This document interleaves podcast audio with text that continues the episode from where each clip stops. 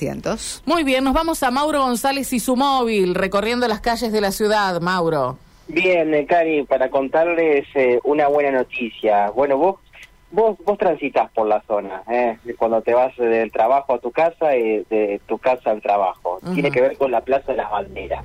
Sí, claro. ¿Eh? una plaza emblemática que está ubicada en el corazón eh, de Santa Fe, precisamente en Iturrape, Juan de Campillo, Marcial Candiotti, Necochea, que está enfrente de la, Escuela Pizarro, ¿no? Eh, es una, una, plaza emblemática y obviamente que el distintivo es justamente las banderas, que están todas, están todas colocadas en este en este momento. Hay que decir que la Plaza de las Banderas comenzó con las obras de remodelación, totalmente Lo he visto, remodelada va a estar.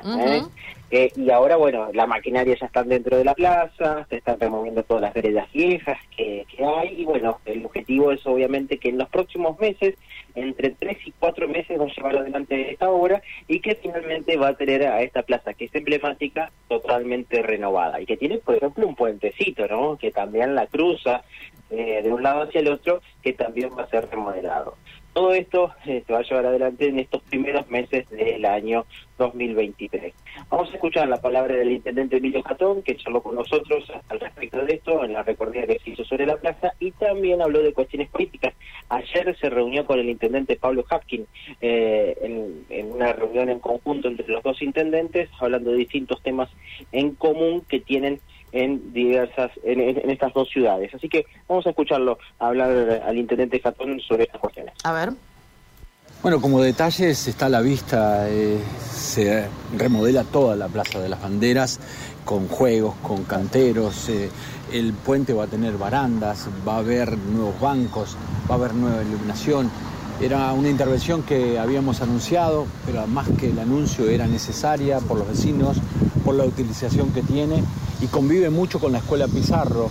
Escuela Pizarro que en los próximos días también vamos a inaugurar a través de las obras del FAE todos sus entornos, sus veredas, así que vamos a hacer una intervención en este lugar bastante completa entre esta plaza y la Escuela Pizarro que vendrá después. ¿Cuánto tiempo van a demorar a llevar adelante estas obras? Esta obra tiene un plazo entre tres y cuatro meses. Saben ustedes que muchas veces hay problemas con la entrega de materiales, con las lluvias o no ampliaciones de plazos, así que pensamos que en, menos de cuatro meses esto va a estar terminado, estamos cumpliendo, eh, están trabajando con tiempo, orden y espacio, están los inspectores siempre trabajando en estos lugares, así que hasta ahora vamos bien.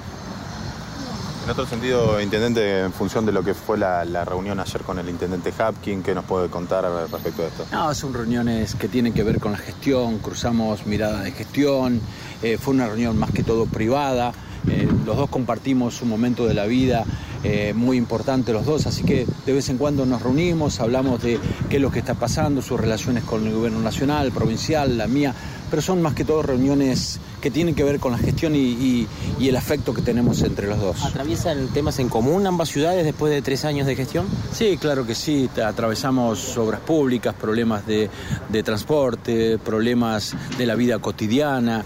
Eh, son ciudades que más allá de la diferencia de habitantes, son ciudades que tienen problemas casi comunes y está bueno que nos reunamos y hablemos en términos de partner, de, de momentos, de, personas que comparten un momento de la vida. La semana pasada se hablaba de operativos en barrio Siete Jefe, también otro de los barrios que está haciendo, eh, que siempre reclaman el tema de ruidos molestos, alcoholemia, bueno, ¿en, qué ha quedado todo eso? Bueno, este fin de semana hubo operativos allí en la costanera, dieron resultados positivos. No nos gustaría nosotros seguir haciendo eso para retirar autos de la vía pública, pero eso hay que hacerlo. Así que Estamos coordinando con, la policía para que esos operativos continúen en el tiempo porque lo importante no es que aparezcan un sábado y desaparezcan durante todos los fines de semana, sino que esos continúen y seguramente algunas cuestiones van a ir cambiando si nosotros mantenemos estos operativos a través del tiempo. Bueno, hasta allí lo escuchábamos el intendente Emilio Fatón. Eh, al respecto de los operativos, fueron positivos,